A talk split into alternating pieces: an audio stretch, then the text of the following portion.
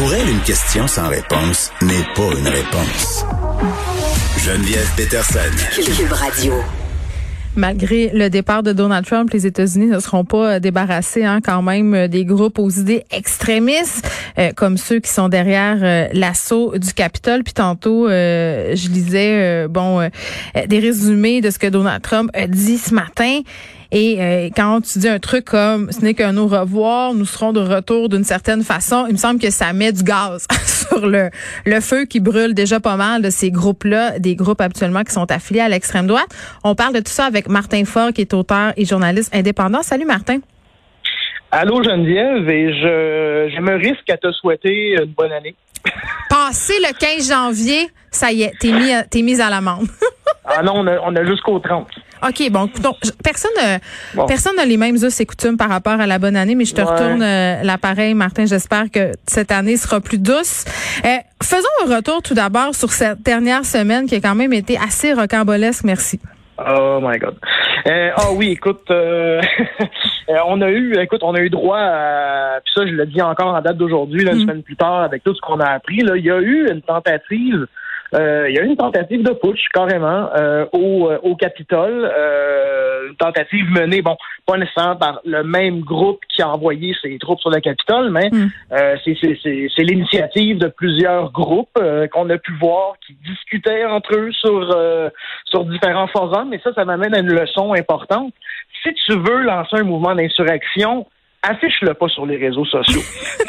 c'est mais, euh, mais sinon, écoute, euh, il y avait beaucoup de questions euh, quand même dans la foulée là, de l'assaut de l'assaut qu'il y a eu sur le sur le Capitole. Et puis, bon, moi, j'avais écrit une chronique euh, dans Ricochet euh, le surlendemain. Et puis, bon, euh, je, je parlais justement de tentative d'insurrection, de fatigue démocratique, mm. euh, aussi chez, le, chez une grande partie du, du peuple américain. Euh, mais c'est, on m'a dit que, on m'a dit que j'exagérais, mais en même temps, il y a plein de choses qui se sont qui se sont matérialisées dans les jours qui ont suivi. C'est-à-dire, Ben, premièrement, bon, je posais la question à savoir où était la garde nationale du district de Columbia. Tout le monde se posait la question parce que moi, écoute, j'étais en onde quand ça se passait, on voyait les images, puis c'était quasiment comme si on leur souhaitait la bienvenue au Capitole. Ben, c'était presque ça, parce qu'aussi, quand, puis, euh, non seulement ça, mais on a vu des policiers, on a vu des vidéos, il y a des policiers qui ont carrément ouvert la marche pour euh, pour des, dizaines et des dizaines euh, d'assaillants. Mais donc, ça soulevait la question, où était la garde nationale? D'ailleurs, et, et, et, en plus de ça, bon, le sergent d'armes, maintenant ex sergent d'armes de la mhm. Chambre des représentants, Paul Irving, qui a ignoré un avertissement de la part de la police du Capitole trois jours avant l'assaut.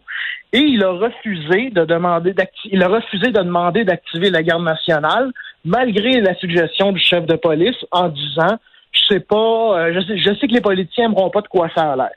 Euh, et il n'y a jamais vérifié ça avec sa patronne, qui est euh, la présidente de la Chambre, Nancy Pelosi.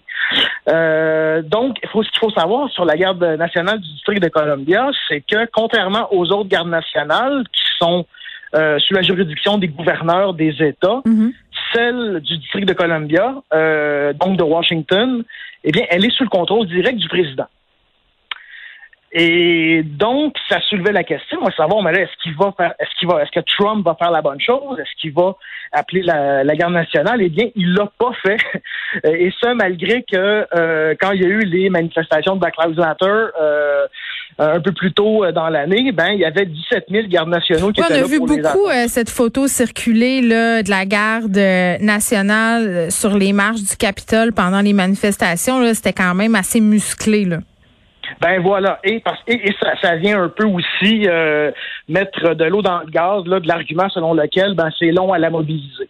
Euh, et, là, ce qu'on a su, et là, ce qu'on a su, ben, c'est que y a, y a, Trump avait aucunement l'intention de, de, de, de, donner l'ordre d'activer la garde nationale. il a fallu une rencontre au sommet entre Mike Pence, mm. Nancy Pelosi, Chuck Schumer, qui est le leader de la minorité, au, qui était le leader de la minorité au Sénat, et le secrétaire de la Défense, Christopher Miller.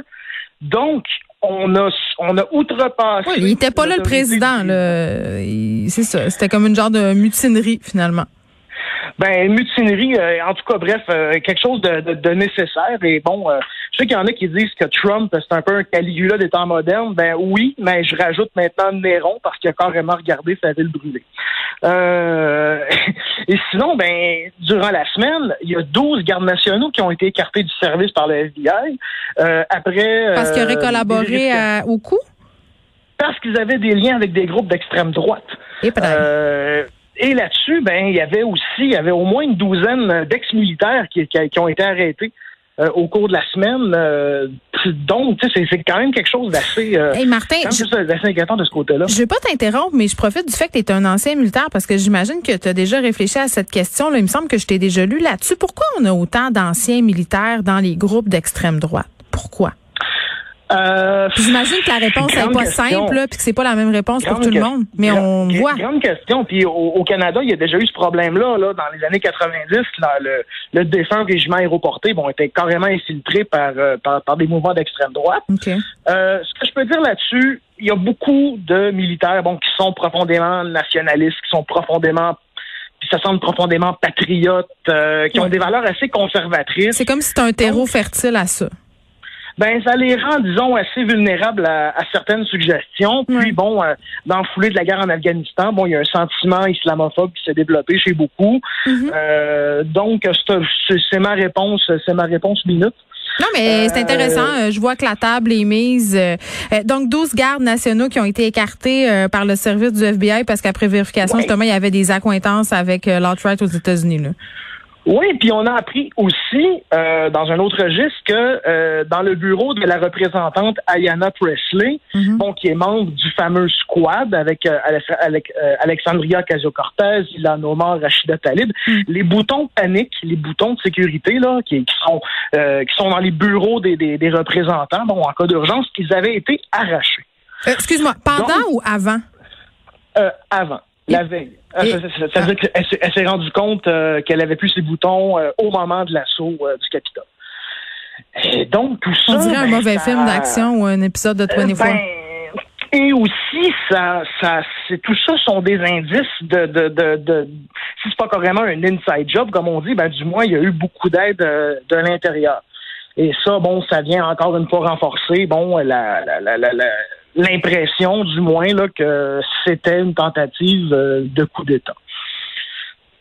OK. Euh, là, euh, durant son discours d'assermentation, Joe Biden a lancé une espèce, ben, je dirais, fait beaucoup un appel à l'unité, mais un certain appel au calme aussi, a juré aussi vaincre le suprémacisme blanc, le terrorisme de l'intérieur, parce que c'est quand même une crainte qu'on a à l'échelle nationale puis à l'échelle internationale aussi qu'il y ait des événements là, qui se déroulent en marge de l'investiture de Biden et de la passation des pouvoirs. Ben, il n'y avait pas grand chose, il y avait pas grand chance qu'il arrive quoi que ce soit aujourd'hui parce que bon, il y avait 25 000 membres de la garde nationale euh, répartis dans les rues de Washington. Euh, puis bon, euh, le, le, type, disons, le type qu'on a vu prendre d'assaut le Capitole, c'est pas le type à affronter directement l'armée de toute façon. par contre, qu'il faut surveiller, c'est parce que bon, justement, le trompisme, comme on l'a appelé, ben, il se terminera pas. Puis là, Biden qui parle de vaincre le suprémacisme blanc, il, bonne chance parce que tout ça remonte. Euh, le Ku Klux Klan, c'est un produit du 19e siècle.